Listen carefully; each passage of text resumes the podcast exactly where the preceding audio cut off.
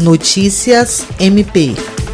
O Ministério Público do Estado do Acre instaurou uma notícia de fato para apurar a conduta dos policiais militares envolvidos na repressão a um protesto em Rio Branco nesta segunda-feira. A manifestação era de garis da Prefeitura de Rio Branco que reivindicavam o pagamento de salários atrasados a promotora de justiça Maria Fátima Ribeiro, titular da Promotoria Especializada de Controle Externo da Atividade Policial, solicitou ao Núcleo de Apoio Técnico, órgão auxiliar do MPAC, que identifique eventuais vítimas e testemunhas e que reúna elementos que possam ajudar nas investigações. Imagens do protesto mostram que os trabalhadores foram confrontados por policiais da tropa de choque da Polícia Militar, que utilizaram cacetetes e spray de pimenta para dispersar a manifestação, que ocorria de forma pacífica em frente à Secretaria Municipal de Zeladoria. O MPAC vai analisar as imagens da manifestação e ouvir os envolvidos para apurar as responsabilidades